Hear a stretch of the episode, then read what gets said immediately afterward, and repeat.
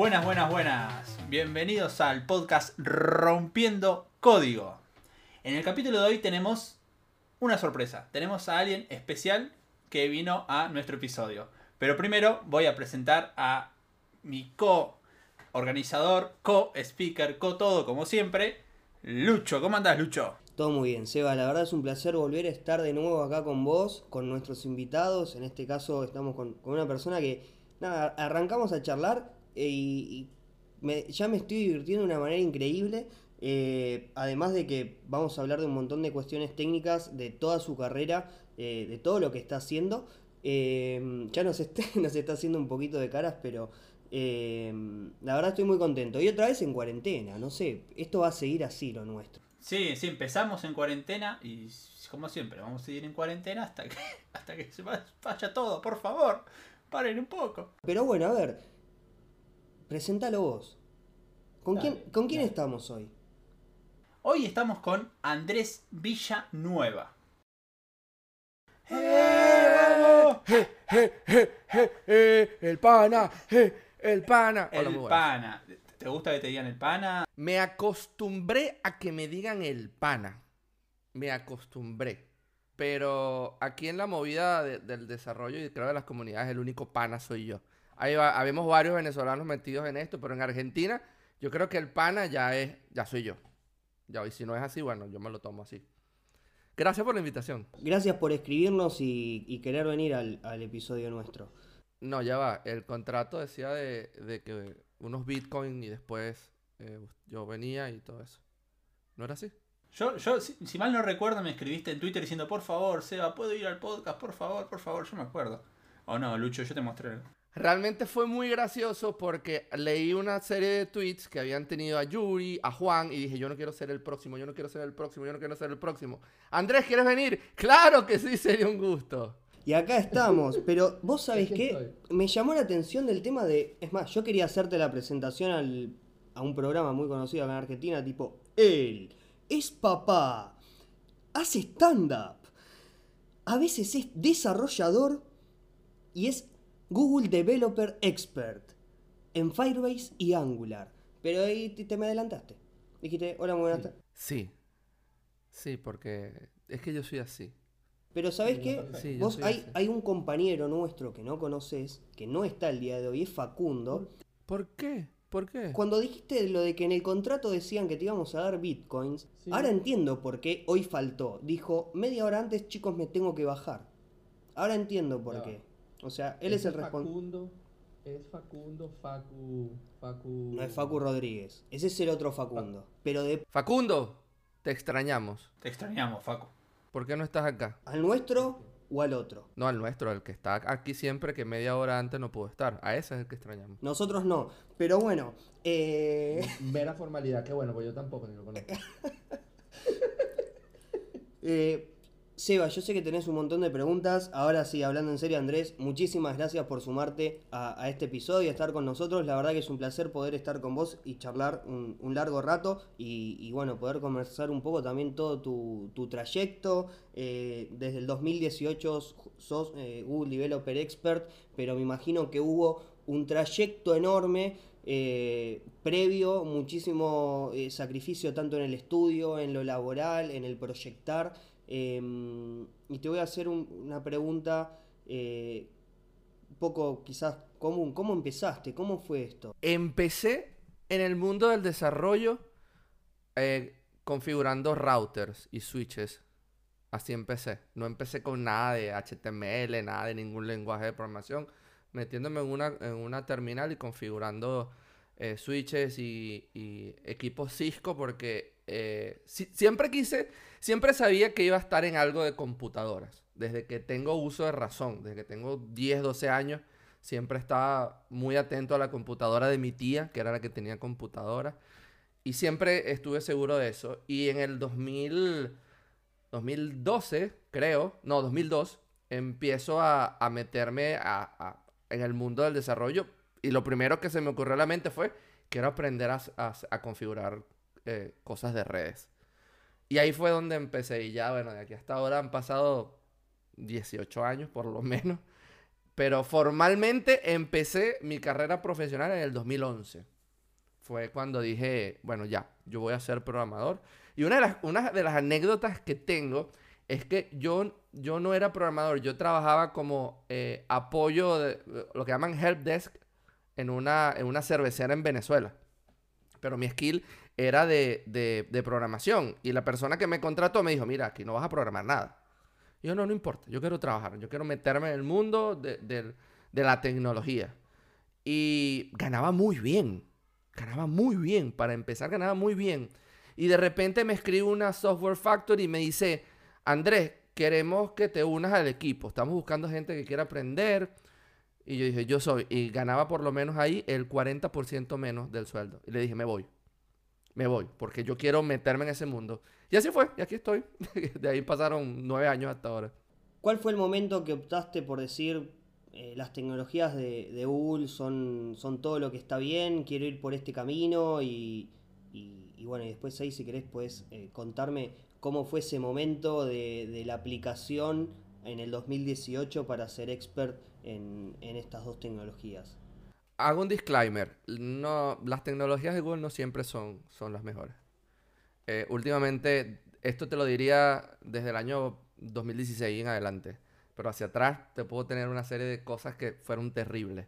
Pero igual, eh, es tecnología y lo que importa es quizás solucionar con la mejor herramienta y la, herramienta adecuada. No vamos a poner un tornillo con con un martillo, ¿sí? Em, empecé con lo de, con lo de GDE, sabes que no, que no conocía, no sabía lo que era el GDE. Porque yo vengo a Argentina, yo soy de Venezuela, yo vengo a Argentina en el año 2015 y ah, en Venezuela ya tenía como un año haciendo comunidades, hablando más que todo de JavaScript, HTML y Scrum. Que, que yo, yo tuve la oportunidad de ser Scrum Master en, en la última empresa donde trabajé en Venezuela y me gustó muchísimo ese papel y, y pensaba, y me gustaba hablar, yo hablo muchísimo, como se han dado cuenta, y, y dije, bueno, vamos a empezar a hacer comunidad, y empecé a hacer comunidad, tuve un año, me vine a Argentina y dije, yo quiero empezar aquí a hacer comunidad también, y mm, me toca eh, como compañero de trabajo una persona que es mm, literalmente mi hermano en Argentina, que se llama Leonardo Pitelli, Eh, él es también GDE, y hubo un momento que él se pierde del trabajo, estábamos trabajando y como a los tres días regresa. ¿Qué te pasa? Le digo, Pitelli, ¿estás bien? ¿Por qué tardaste tanto? Y me dice, no, es que estaba en Chile. ¿Qué hacías en Chile? No, estaba con, con la gente de Google. Ya, ¿cómo que tú trabajas en Google? Trabajas en Garbarino. Y ahí fue que me contó del programa. Y, y de allí en adelante, eh, él fue como que una cosa diciéndome, mira, ya estás, estás listo. el yo creo que, que, que tú estás para ser GD. Y yo le decía, estás loco, Peter, yo no tengo tu nivel, yo no tengo, yo no, yo no he dado charlas así, yo no soy tan grosso como tú. Y, él empezó a quitarme como la careta del, del, del síndrome del impostor. Y después apareció Jorge Cano, que también mi otro gran pana del alma, y me dijo, no, pana, ya tú estás. O sea, yo te voy a mandar la aplicación, así tú no quieres. Y yo decía, no, no mandes eso. Y, y de repente se perdió el tema y a los 3, 4 meses tenía un, un correo diciéndome que comenzaban el proceso de aplicación de GDE. Y bueno, y desde allí, desde el 2018, es que realmente comienza la travesía de ser GDE porque, eh, como siempre digo, el ser GDE, el ser Google Developer Expert no es la meta, más bien el comienzo de la carrera.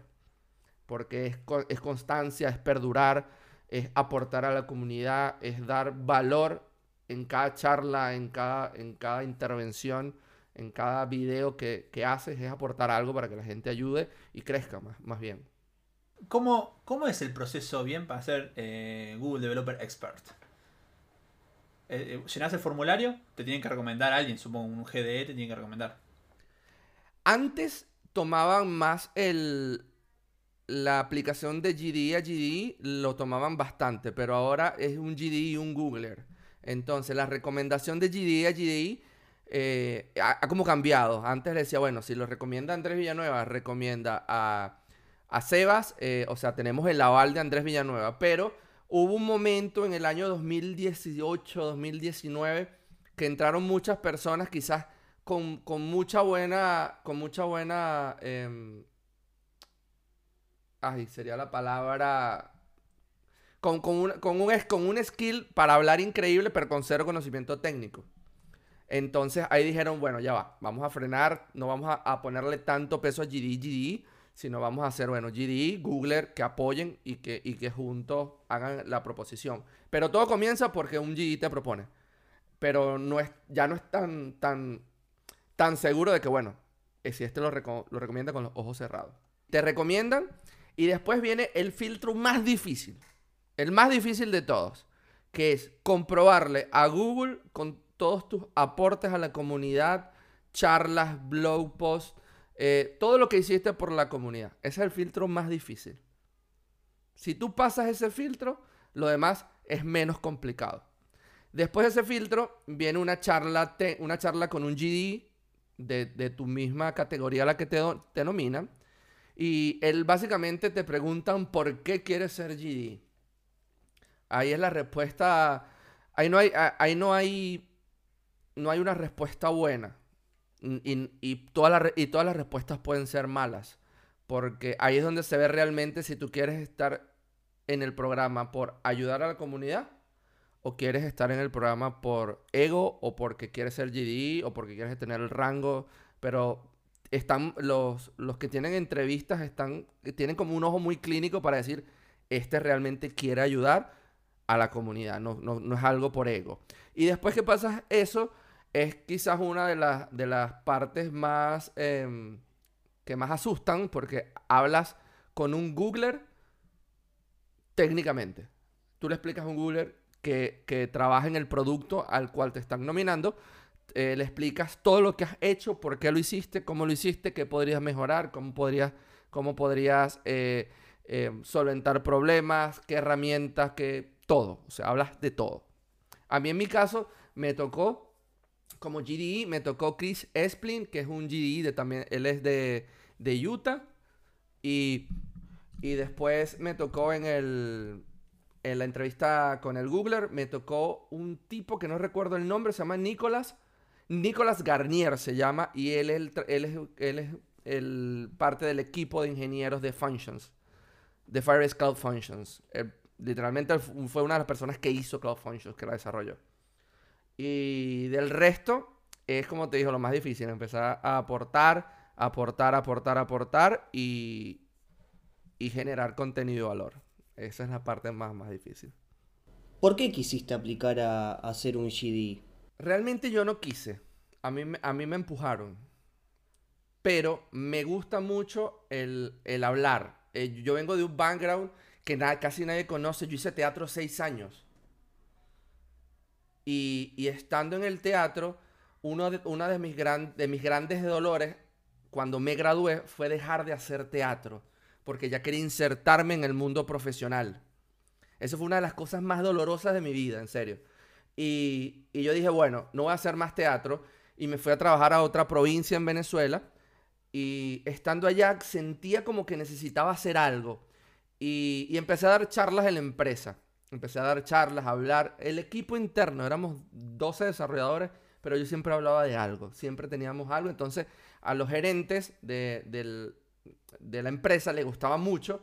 Y, y me metieron en un, en un proyecto para fomentar la, la, la como, no, no- no sé si es la manera de ser la- de, de extrovertida mía, sino de, de fomentar esa, esa, esa capacidad de hablar y que todos eh, se sintieran como más sueltos, más libres. Y hubo un momento que fui a un centro comercial y vi un, un capítulo de stand-up, vi un, un, un- una- un stand-up y dije, esto es lo que yo quiero hacer. Yo quiero hacer esto. Yo quiero probar esto. Porque tenía teatro, tenía todo. Y literalmente hablé con la persona que vi. Le dije a, a Josué Ochoa, que es un comediante venezolano. Le dije y él me dijo, dale, escribe algo y, y yo te busco, te busco una oportunidad en un bar. Y así fue. Escribí algo, me lo vio, lo corrigió, lo practiqué. Y fui una noche a, a presentarme y literalmente la rompí.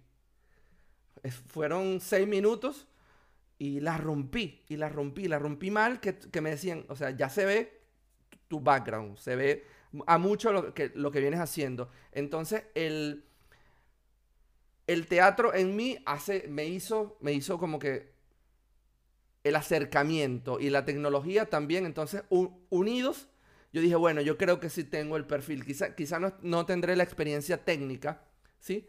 Pero, pero creo que tengo el perfil. Y después muchos me, me hicieron ver de que sí tenía la experiencia técnica y que obviamente podía crecer mucho más. Y básicamente así fue. Yo, no, yo nunca dije, yo quiero ser GD. Al momento que a mí me, me aplican, yo digo, bueno, vamos a ver, vamos a ver qué sigue. ¿Qué puede salir mal? Que me rechacen. Es algo que yo no busqué. Eh, y así fue. Y cuando haces stand-up, ¿no? Em, ¿te, te gusta encararlo para el lado de, la, tecnología o vas más temas comunes en cuanto a stand-up? Pasa que es difícil, ¿no? O sea, hacer stand-up de tecnología si no tenés público que sepa de tecnología, imagino yo, ¿no?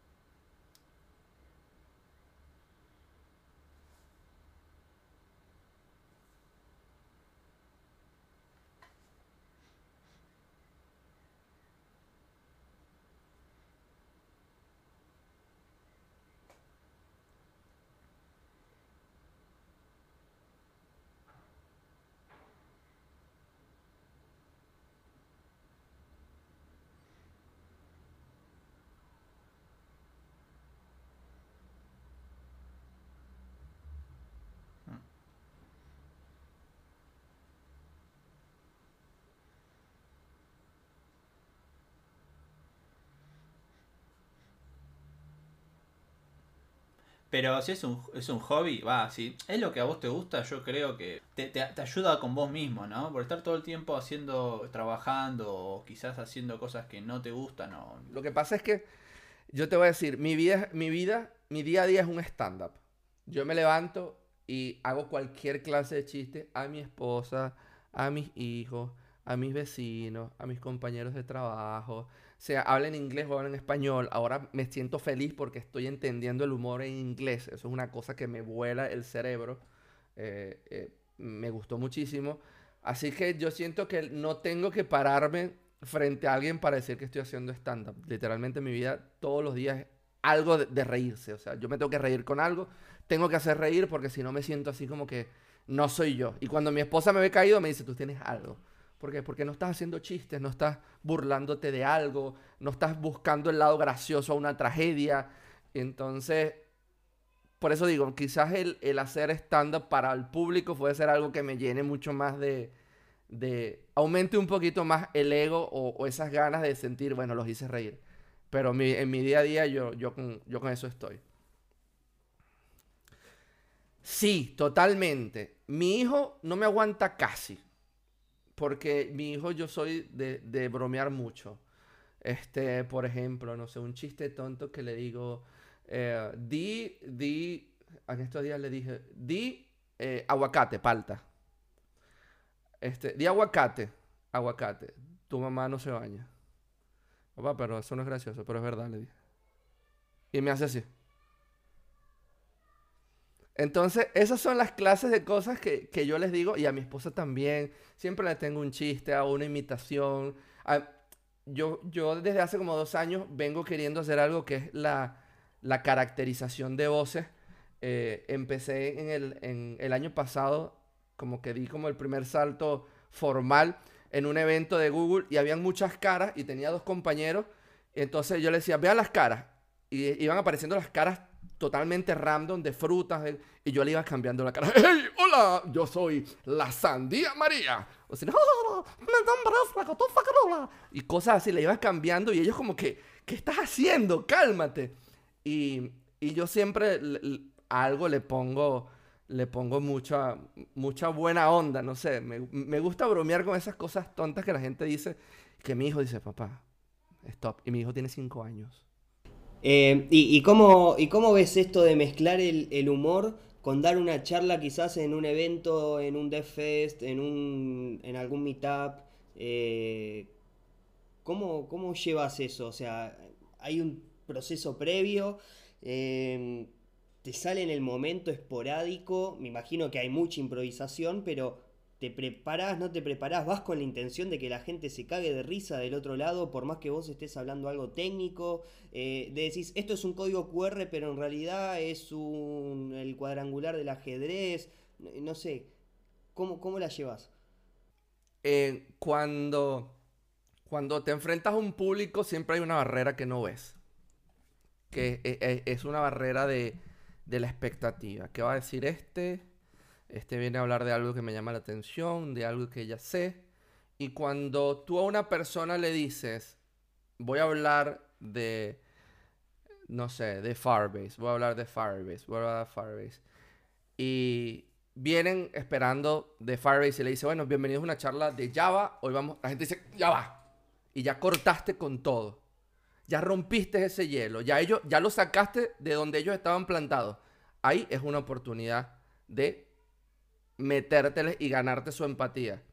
Exacto. e- e- Es, es literalmente sacarlos. e- Es, es darle lo que ellos no esperan. En un cierto punto para metérteles y poderte ganar su confianza y sobre todo su atención. Que es muy difícil ganar la atención. Y siempre los chistes van. A veces yo los preparo, pero no los preparo cuando en mi charla, no.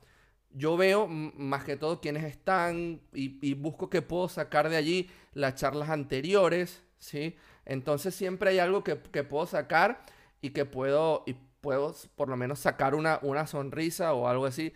Em, normalmente cuando, cuando doy charlas hago código en vivo y cuando haces código en vivo cualquier cosa puede pasar.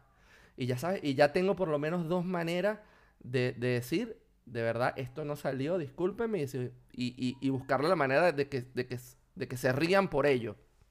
¿Sí? Entonces, es muy de, mucha improvisación, mucho de rapidez mental, pero a la vez voy preparado por si así algo no sale bien. Que es el 80% de las veces algo no sale bien. Por X, por Y o por Z. ¿Fue algo que dijiste que nadie, que se quedó muda toda la sala o el auditorio? Algo que recuerdes que digas, no pude haber dicho esto. Algo que recuerde. A ver, ahorita no se me viene nada a la mente. Sí, sí. Dije una vez en una charla, eh, yo era el host, yo era el presentador y, y, eh, y las personas que nos habían prestado, prestado el espacio era una... Dios mío, esto fue una de, las de, la- una de las más grandes mías. Era una, una empresa que tenía clasificados en línea, que, era de tres letras, acá en Argentina. Y ellos habían, me habían nos habían prestado el espacio y todo. Y yo dije el nombre de un retail muy grande. Dije, bueno, muchísimas gracias a el nombre del retail, que comienza por M y L. Y la gente de la- se me quedó viendo así. Y yo, que a ellos no les compra, fue lo que dije. Y ahí la gente explotó de la risa y la tipa de recursos humanos me veía así, como que te voy a matar. Y yo veo a mis dos compañeros, a Leonardo Pitelli y a Yuri Camacho, llorando de la risa, llorando. Pero yo me sentía espantosamente. Dije, Andrés, ¿qué hiciste? Pero pasan, o sea, yo soy así. A mí me pasan, yo tengo muchas cucarachas chocando en la cabeza, que algunas de ellas programan, otras no. Y, y a veces tengo esos cortos mal, mal, mal, mal. Eh, Yo creo que esa fue una de las donde más vergüenza pasé. Saludo grande a la gente de OLX y Mercado Libre, pero... Que patrocinan próximamente, van a patrocinar este Claro, espacio. Muchas gracias chicos. Saludos, Marquito. Los esperamos, los esperamos. Eh, Con bueno, eh, damos por culminado el podcast. Y no van a ver próximos después de esto. no. Eh, Seba, yo vi ahí que me tiraste eh, un, un- guiño de que tenés una pregunta épica. Me tiraste la, la de humo. ¿Qué le, vas a, ¿Qué le vas a preguntar, Andrés? ¿Cuál es tu stack tecnológico para hacer em, algo? Tenés que arrancar un- una página web, un sistema web grande. ¿Qué preferís vos usar? Ay, qué pregunta tan difícil, porque me das en, en dos, en dos partes de mi, de mi conducta técnica, que son el cariño, el amor a una tecnología que me ha ayudado muchísimo y lo que realmente necesita el cliente. Me das en, esas dos, en esas dos, en esas dos partes. Normalmente, eh, cuando comience un proyecto que uso eh, el, el- el stack de Firebase con Angular. Pero literalmente me apoyo muchísimo en, ello. Uso todo. Todo. Desde hosting, storage, red, base de datos, performance monitor, em, dynamic links he, he llegado a utilizar. eh, estoy por utilizar ahora remote config. Entonces, ese stack a mí en algunos proyectos me funciona, en otros no. En otros he dicho, no lo voy a hacer con, con esto porque no me va a funcionar o me voy a ganar problemas a futuro que no quiero. Y me voy con soluciones quizás un poco más, eh, más distintas a lo que estoy acostumbrado a trabajar, como es eh, más que todo en- a nivel de base de datos. Me voy por un, por un Mongo o me voy dependiendo por un María o por cosas así.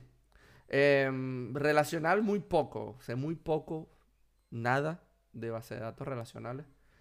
Y, pero realmente el, el stack de Firebase es el que a mí hasta ahora me ha funcionado bastante bien y mis clientes eh, lo agradecen. Lo agradecen porque estoy dándoles un, un producto como ellos lo quieren y muy barato a nivel de, de costos de manutención. Que esa es una de las grandes ventajas de ser GD en Firebase. Entonces quizás esa es la respuesta.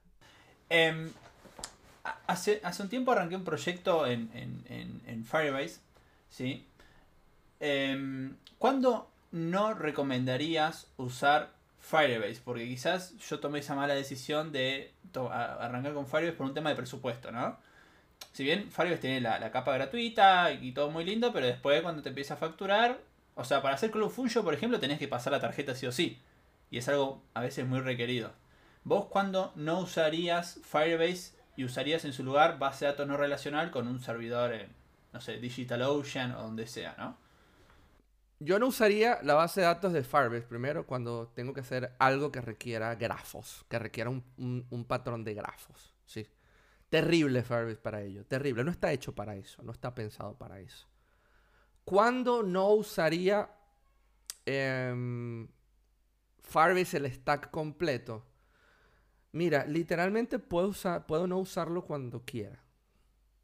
Cuando quiera. O sea, no es, no es necesario el, el- el usar eh, Firebase para todo. Pero a mí me ha funcionado bastante bien y a muchas personas le ha funcionado bien. Es muy raro encontrar en empresas grandes, es muy raro encontrar eh, que usan todos los productos de Firebase. Raro, rarísimo e imposible, te diría. Más que todo usan uno que otro. Eh, o usan este eh, Cloud, eh, Cloud Functions, o usan este Firestore para algunas cositas, y, o usan em, Cloud Messaging, o usan Performance o Crashlytics. ¿Entiendes? Entonces, puedes usar Firebase cuando quieras, solo o acompañado dentro. Si no, está bien. Básicamente, si tienes un servidor en- con, con DigitalOcean, tienes un servidor Node también que puedes configurar tú y toda la cosa y, y- y- ponerle todo lo que quieras, pero obviamente es trabajo manual. Firebase, la Cloud Function, literalmente te ayudan mucho en que no tienes que configurar casi nada. Entonces, quizás esas son, son más que todo diferencias de configuración y de, y es un trade-off. Si no sé configurar un servidor en Node en cualquiera de, los servicios que, son, que, que alojan aplicaciones Heroku, Amazon, el propio DigitalOcean, te puedes ir por esta opción que es muy sencilla. Si quieres algo más, donde tú tengas más el control de todo, ahí sí, vete a otra cosa donde vas a poder inventar muchísimas más. Vas a tener más poder de maleabilidad en cuanto a tu producto, pero del resto no sería cuál aplicación, cuál no. No eso, eh, creo que ese enfoque es errado. Hace un ratito mencionaste que usás únicamente base de datos no relacionales. ¿Por qué usás no relacionales en lugar de relacionales? Porque literalmente no sé nada de base de datos relacionales. Literalmente, no te estoy mintiendo, no sé nada. La única vez que llegué a armar una base de datos relacional fue en el año 2000, 2012, ¿sí? Y la sufrí como no tienes una idea porque la teníamos que integrar con, eh, con .NET y usar Entity Framework versión 1. punto no sé qué. Terrible. Y yo le tomé como un cierto wow. Este, me lancé a la parte muy profunda de la pileta sin saber nadar todavía y creo que eso me, me trajo algunas, algunas eh, consecuencias, diría yo. Pero a nivel laboral he aprendido mucho cuando, cuando está bueno tener relaciones y cuando no. He aprendido, quizás no como un desarrollador backend, pero lo he aprendido y, y ya entiendo que cuando se arma realmente relacional es porque necesitamos quizás más joins, más consultas de otros sitios y todo lo demás que quizás con una base de datos este, documental es un poco más complejo, repetición de datos y todo lo demás, que la gente se, se espanta cuando escucha eso. Pero más que todo por eso, o sea, no, yo personalmente en mis proyectos no tengo el skill de, de base de datos relacional para decir, me voy con esto con, con MySQL o con SQL Server. No, no lo tengo.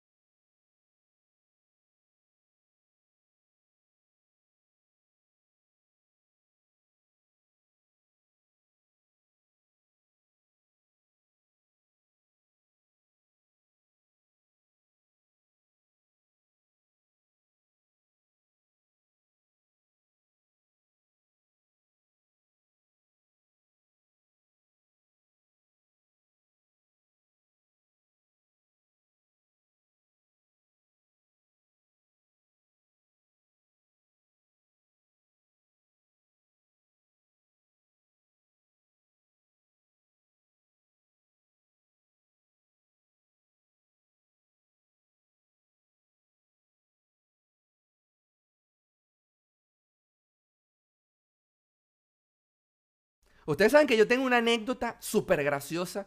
Recién llegado a Argentina, estaba trabajando en este gigante de ML y, y voy con menos de un mes en el país. Voy así en mi colectivo. Un saludo para la gente del, del, seten- no, del, del 19, del colectivo 19. Y voy así. Y cuando voy en el colectivo, yo iba medio dormido y sí veo que estaba bastante libre. Bueno, no sé. Y voy por las calles y estaba bastante libre, de verdad. Y cuando llego a la, a la oficina, que está en la calle Arias, mm, voy a pasar la tarjeta y... ¡tup! Le doy unos golpes a la tarjeta. ¡Tup! Y sale eh, la persona de seguridad y me dice, ¿qué haces, chabón? Me dice así. No, estoy intentando. ¿De dónde sos vos? Me dice. No, yo trabajo aquí en el piso 9. Ah, la tonada, la tonada, me dijo, la tonada. Hoy es feriado. Y yo, ¡ah! ¿Qué? ¡No puede ser! Me devolví feliz.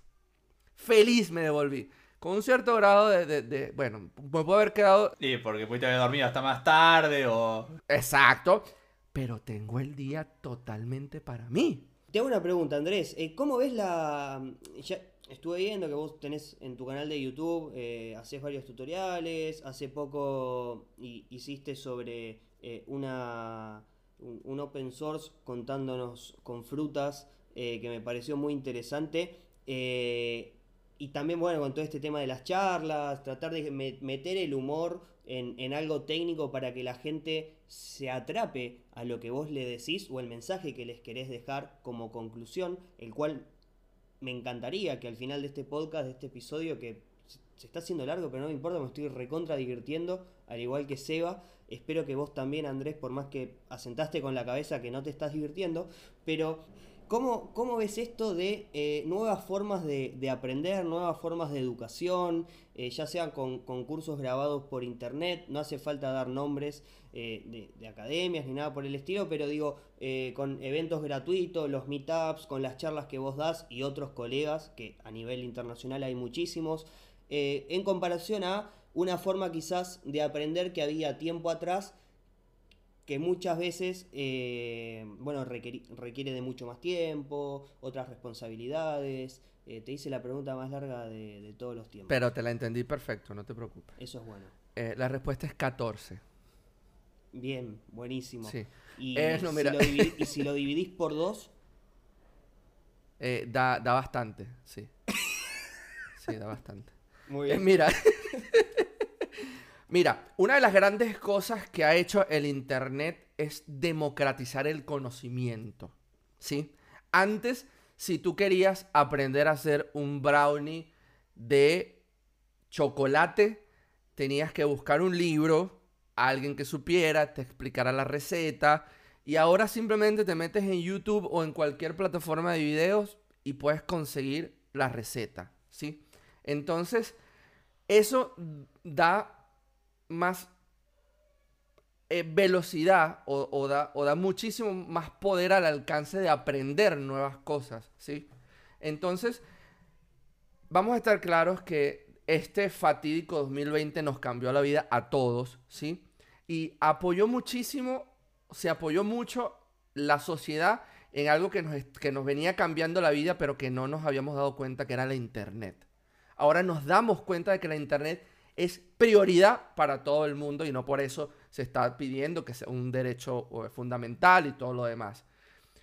Mi opinión sobre los cursos de pago, gratuitos, como sea, es que mientras el contenido esté bien explicado, ¿sí? bien explicado a nivel técnico, ¿sí? bien explicado, mira, puede venir Tutankamón a hablarme cómo armó las pirámides, ¿sí? No me importa si es de pago, no me importa ¿te gustaría saber cómo se hicieron las pirámides? Sí, me encantaría saber, me encantaría saber. Y si tuviera, si tuviera la posibilidad de elegir un, un deseo random, desearía vivir o en la, o en la época de, la, de las pirámides o en los años 30 o 40. No sé Y- por qué. Ok. Siempre, me- siempre, siempre me, me ha llamado la atención esa época de las pirámides por todos los enigmas que hay eh, con ello y cómo civilizaciones tan antiguas eh, pudieron tener tanto conocimiento de física, de ingeniería, de astrología, de astronomía, perdón, astrología. Entonces, eso me llama muchísimo la atención. De hecho, cuando, cuando tuve la dicha de, cuando tuve la dicha de, ir a México, que fui a, a las pirámides, a las pirámides de Teotihuacán y vi la pirámide del Sol, dije, ¿cómo rayos hicieron esto? ¿Cómo rayos hicieron esto? Porque el- la, la magnitud de la pirámide es una cosa que tú dices, no sé cómo se lo deben hacer ahorita. Y no me cabe en la cabeza cómo lo hicieron hace dos mil años. Entonces, es- esas son las cosas que, que, que- el Andrés, que nadie conoce, eh, les gusta pensar y cómo los misterios de la vida, por ejemplo. Y, y mientras el contenido, volviendo a la pregunta, mientras el contenido esté bien explicado y sea, y sea cierto, técnicamente cierto, puedes pagar, conseguirlo, pues gratuito, escucharlo, leerlo, no importa, lo importante es aprender y lo importante es colaborar para que otros enseñen, para que otros aprendan y enseñen. Hay gente que me pregunta, Andrés, ¿por qué tú eres tan asiduo a las comunidades? Y yo les digo, porque a mí me hubiese gustado cuando yo empecé que alguien me guiara. Eso, eso era una cosa que a mí me hubiese encantado. Lastimosamente no lo pude hacer, pero o, o no lo tuve, pero si yo lo puedo hacer, lo voy a hacer y lo voy a seguir haciendo hasta que, bueno, hasta que me canso, hasta que la vida diga que ya. Pero es algo que a mí me encanta, a mí me nace y, y es algo que está en mí. Nadie me obliga y cuando no quiero hacerlo, digo, no lo voy a hacer. No estoy en la capacidad física, emocional, económica, lo que sea. No Pero tenés ganas de contar chistes, por ejemplo. hay veces que no. Hay veces que no. De hecho, de mayo, de, de, sí, de mayo a agosto no quería ni trabajar. Quería decir, me voy a, vender arepas en el centro de Buenos Aires. Estoy cansado. Así. Pero gracias a Dios se me quitó la idea. Ok. Aunque las arepas acá a la gente les gusta mucho y los pequeños también. ¿Arepa o tequeños? ¿Cuál preferís? Sí. Arepa o pequeños, qué pregunta tan difícil. Es como que me digan a cuál de mis dos hijos amo más. ¿A cuál de tus dos hijos amás más? El pequeño. Bien. ¿Cuál de los dos sería el tequeño? Podés... No, no hace falta que digas el nombre, pero no importa. El, el más, eh, si te pones a ver está sencillo. La arepa normalmente es grande. El más pequeño. El pequeño es más chiquito. Bueno, que el más grande se sienta... ah, le vamos a hacer Sí. escuchar después el podcast. Perfecto, Eh, listo. No, y haciendo como el cierre de lo que dijiste de la pregunta anterior, eh, concuerdo y, y me parece que, que tener se acabó, se pinchó. Se pinchó. Se me, se, se- se me, se me rompió el vaso. Se pinchó el vaso de Con la cerveza. bebida que tenía y bueno, no importa. Eh, no, era agua saborizada. Agua Eh, saborizada. Tal A cual. lúpulo. Muy bien, muy bien.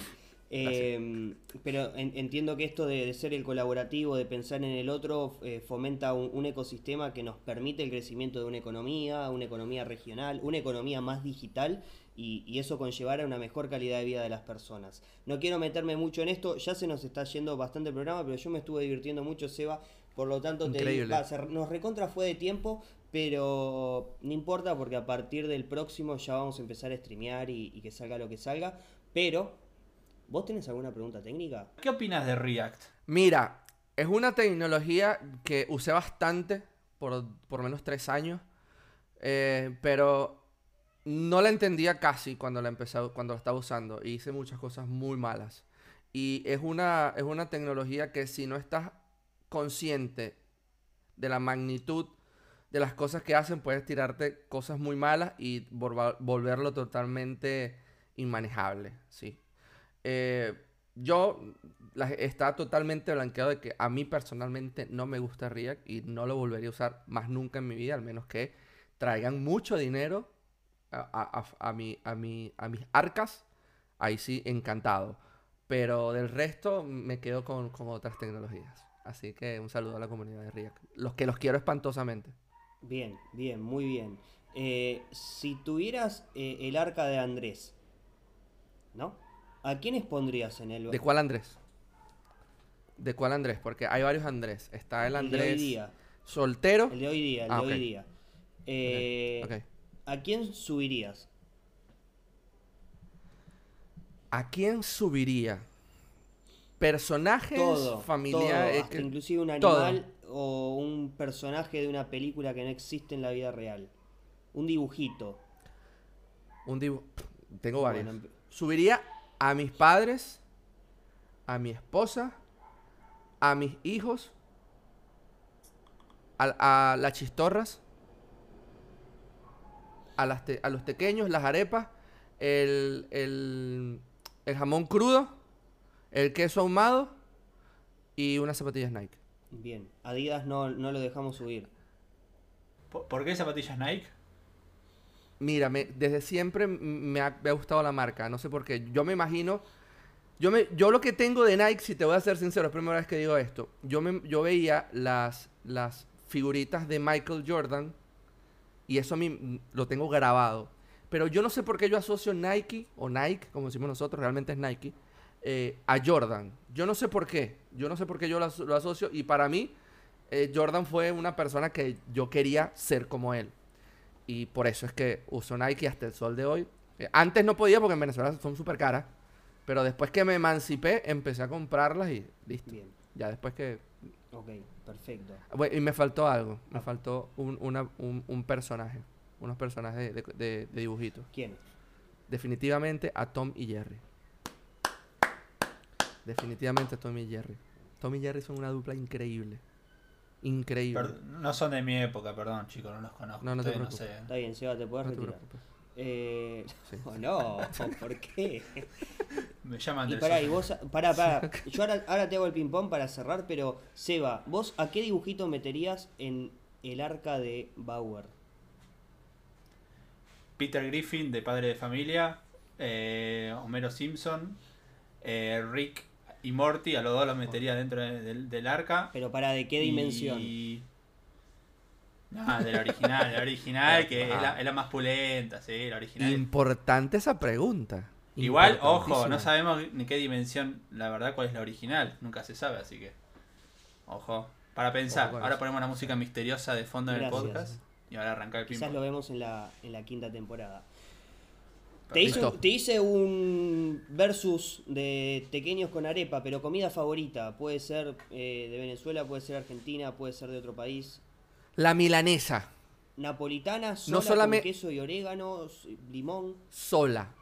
Sola. carne o pollo. Y yo va, yo quiero, yo quiero hacer una revelación en este, en este programa.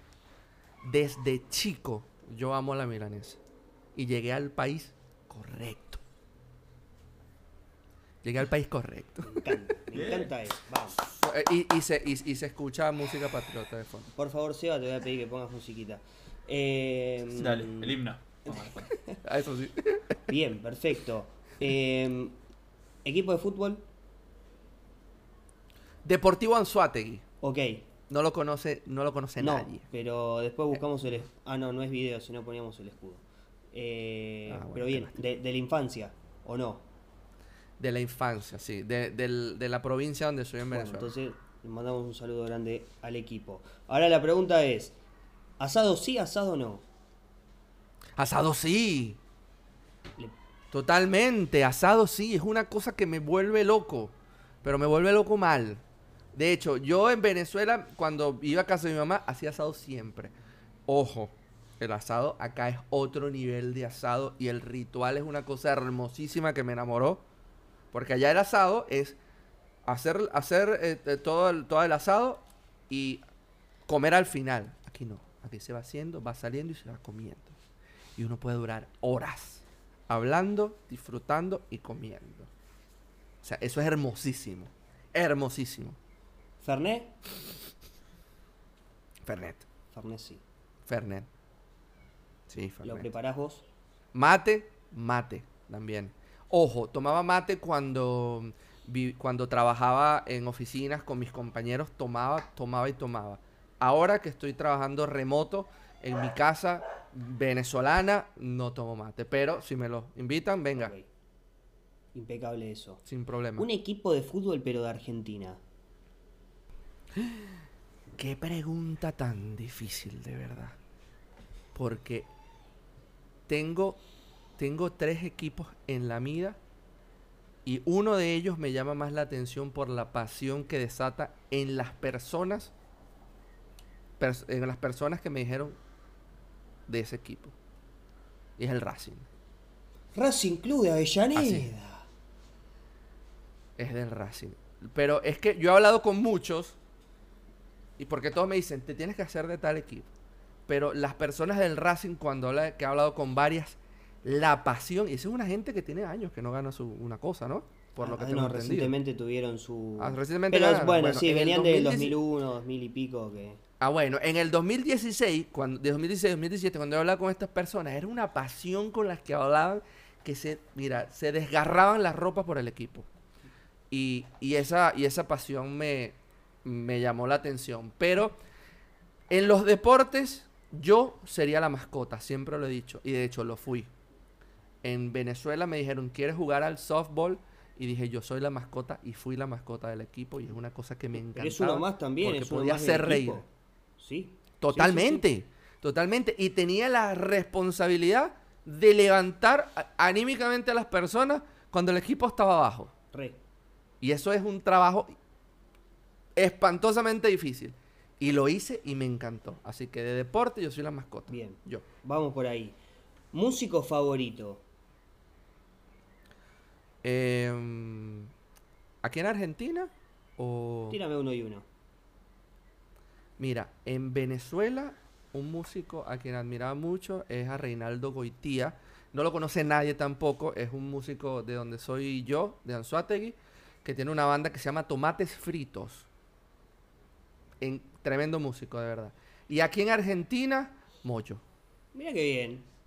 Y acá de fondo Sí. me A mí, a- a, la Delta, Seba. a mí divididos, sí, a mí divididos cuando yo escuché, cuando yo escuché a José Flores en Mercado Libre decirme, ¿te gusta el rock? Sí, escucha divididos. Fue una cosa que a mí me hizo blow te digo. es- Y lo primero que escuché fue a la Delta. bien, Creíble. Temón. Temón, y ahora yo te voy a decir dos cosas mientras seguimos. Un tema y Ken. Bien, tema y qué, muy bien, me encanta esa terminología. Un tema y Ken. Eh, está ido, Seba, como decís vos, está insta. Eh, est- estas, estas Insta, palabras. está Insta. Eh, te voy a decir dos cosas. Como está la pasión por Racing Club Avellaneda, está la pasión por Vélez Arfield. Eh, hacete de Vélez eh, como segundo equipo, está bien, tu pasión por Racing es intocable, pero hacete de Vélez y escuchalo al maestro Charlie García. Eh, Soy una, cel- una, una célula madre. Así soy. tremendo. O sea que puedo, que puedo tomar, puedo tomar en este momento el, en donde me pongan voy a ayudar a ese cuerpo a seguir sanando y a seguir creciendo. Vamos. Así que en este momento no soy hincha de ninguno. Ok. Entonces vas a ser hincha de Vélez. ¿Jugás a la Play? Pronto. Vale. ¿Emoji favorito? Eh, carita al revés. Bien, La perfecto. carita que es al revés. Así. Carita a esa. Eh, ¿Referente en tecnología? Uf, qué difícil. Eh, para mí un referente en tecnología sería Ben Lesh. Eh, ben Lesh es, el, es uno de los creadores, el creador de RxJS, la, la librería reactiva para JavaScript. Es un referente en tecnología. Y a diferencia de un. Y en diferencia a un referente en tecnología, un mentor que te acompañó en el proceso, que te impulsó. Jorge Cano. Jorge Cano a mí me ha apoyado espantosamente. Espantosamente. Tanto en las buenas, más en las malas que en las buenas. Increíblemente. Para mí Jorge es un mentor. Y él me dice, no, sí, ya no eres, ya no soy tanto, siempre va a ser mi mentor. Siempre, siempre, porque cualquier cosa por tonta que yo piense, se lo, lo valido con Jorge, o se lo discuto, o lo discutimos, nos puteamos, Pana tiene razón, Jorge tiene razón, pero siempre estamos en el equilibrio técnico de hacer mejor las cosas. Jorge Cano. Bueno, le mandamos un saludo a Jorge, esperemos pronto tenerlo. Eh, ¿Cómo te ves en 10 Pronto. años? Me veo trabajando en mi propia, en mi propio restaurante, mi propia charcute, eh, fiambrería, mi propia, mi- en mi propio pequeño comercio, ¿sí? Con mi esposa trabajando en su comercio y desarrollando por, por hobby, no desarrollando por, por trabajo. Así me veo en 10 años. Bueno, para todos los que nos están escuchando, tienen un 50% de descuento en la futura. eh, en, el En- futuro, en la en el futuro comercio sí. de. de- Fiambre es el pana. Fiambre es el pan. Con el, ok, con el, con el código hashtag rompiendo código. Ro- pana. rompiendo código 20. Perfecto. 20, Em, yo tengo dos más y las voy a tirar, Seba. Por más que vos ya me estás haciendo seña de dale pa, cortá. Em, mentira, mentira. No me hagan que, que- no me hagan que me busque otra bebida de lúpulo, porque si no seguimos hablando tres horas aquí. Yo estoy feliz. Bien, bien, me gusta, me gusta eso. Eh, a- ¿Le dedicarías, a quién le dedicarías todo este crecimiento que tuviste durante este tiempo y todo lo que estás logrando? ¿A qué persona? Puede ser A mi esposa. A mi esposa. súper directo. Mi esposa ha sido mi pilar fundamental. Sin ella, yo no, yo no soy, yo no hubiese sido nada de lo que soy ahora. Nada, pero absolutamente nada. Eh, cuando, cuando, cuando decidí venirme a Argentina fue una de las decisiones más duras de mi vida. Ya me dijo, vete. Vete. Anda, a ver. Lo peor que te puede pasar es que te devuelvas y conociste a Argentina. Ya, eso es lo peor que te puede pasar. Pero si nos va bien, mi esposa, sin duda mi esposa. No sería nada sin ella. Nada, nada. Esa, esa, ella es el corazón y el cerebro de Andrés. Un Literalmente. consejo para los que nos escuchan. Eh, sean humildes. Sean muy humildes. Y ayuden sin esperar nada a cambio. Porque arriba hay alguna deidad o algo, algún poder supremo que mira eso. Y mientras tú más ayudes, más se te abren las puertas a cosas buenas. Muchísimo. ¿Qué le dirías al Andrés del pasado? Estudio inglés. Eso le diría. Estudio inglés. Eh, desde hace dos años estoy trabajando para una empresa que ten- tiene clientes americanos y le he pasado muy mal. Y, y si bien yo estoy estudiando, estudiando, inglés siempre era como que, sí, yo sé decir algunas cosas, pero nunca era una meta de tienes que saber hablar inglés. Y le diría eso, estudio inglés y compra dólares. Com- compra bit, compra bitcoins, compra bitcoins. Estaba esperando, estaba esperando eso. Compra Bitcoin. Pero para un poquito más, un poquito más bajo. Compra bitcoins. ¿A quién nominás para el siguiente podcast como invitado? Jorge Cano. Hola Jorge. Muchas gracias Andrés. Muy amable. Gracias, a gracias a ustedes la pasé increíble, de verdad. Increíble. Nosotros también. Muchas gracias, Andrés.